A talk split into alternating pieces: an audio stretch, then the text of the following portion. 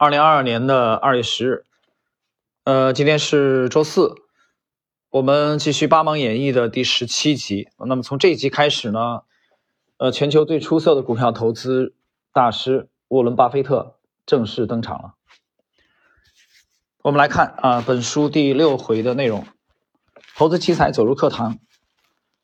烟蒂兵团。兵团啊，初具规模。一九五零年秋，二十岁的巴菲特只身一人来到纽约，成为哥伦比亚大学商学院的新生。投资领域的新时代开启。巴菲特感兴趣的投资管理和证券分析课程由多德教授担任主讲，证券分析将是核心教材。格雷厄姆本人会在第二学期的每周四下午股市收盘后到校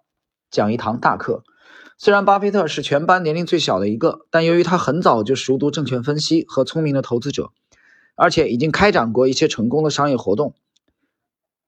啊，比如说销售二手高尔夫球、经营弹子游戏机、管理送报团队等，相对于同班同学而言，他是一个开挂的存在，很容易就成为多德及格雷厄姆课堂上的积极分子。巴菲特总是最快举手，抢到最多问题，经常在同学们还没想明白问题问的是什么之前，就和两位教授展开对话和讨论。课堂经常变成巴菲特和其中一位教授的二重奏，其他同学主要负责扮演吃瓜群众这个很有前途的角色。这样的学生当然更容易受到老师的宠爱。按照巴菲特的描述，多德教授给予了自己父亲一样的关注和慈爱，并且经常带他回家吃晚饭。至于格雷厄姆教授，他没有和巴菲特建立课堂之外的交往。严格的说，是格雷厄姆不喜欢和任何人建立深入和私密的关系，有魅力的年轻女性除外。格雷厄姆自述，从高中以后就再也没有交往过亲密的朋友。他说：“我适合成为所有人的朋友，却无法成为谁的密友或者老朋友。背后的原因可能是格雷厄姆头脑太聪明，思维太迅速。”知识太渊博，且爱好又太广泛，和格雷厄姆相处会让人感觉压力很大，甚至经常莫名的怀疑自己是不是太蠢。格雷厄姆也很容易觉得与他人的交流无趣乏味，太过浪费时间。他更喜欢将时间投入文学、音乐、歌剧、经济学等领域，或者干脆花费在美女身上。格雷厄姆对年轻女性的抵抗力之弱是广为人知的，《巴菲特传》一书中。记载着这样一件让人不可思议的事情：说某次有位刚刚结过婚的年轻女士造访格雷厄姆，正巧遇上格雷厄姆和女秘书在床上缠绵，格雷厄姆居然建议来访者一起上床玩玩。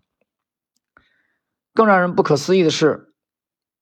格雷厄姆在一九五四年处理儿子牛顿的丧事期间，和儿子的女朋友寡妇玛丽·路易斯同居了，而且还不是露水姻缘。格雷姆真正爱上了这个比自己小近三十岁的寡妇，他为玛丽单独购买了别墅，并长期保持和第三任太太生活半年、和玛丽生活半年的公开关系，直至离开人世。当然，巴菲特不关心这些情色八卦，他此时感觉自己像一块晒透的海绵掉进了池塘。争分夺秒地吸收着格雷厄姆的智慧，并忙着利用格雷厄姆在课堂上传授的知识获取财富，也包括格雷厄姆直接提及的股票名称。各位，今天呢就是以上的本集内容啊。第十七集内容很简短啊，它这个原书的标题是“学霸都是相似的”啊，它指的就是巴菲特和他的导师格格雷厄姆其实非常相似啊。除了这个私生活方面，啊，格雷厄姆的这个嗯。兴趣更广泛了啊，嗯，巴菲特就年轻的巴菲特吧，啊，就显得更为专注。好了，时间关系，我们今天的第十七集的内容就到这里。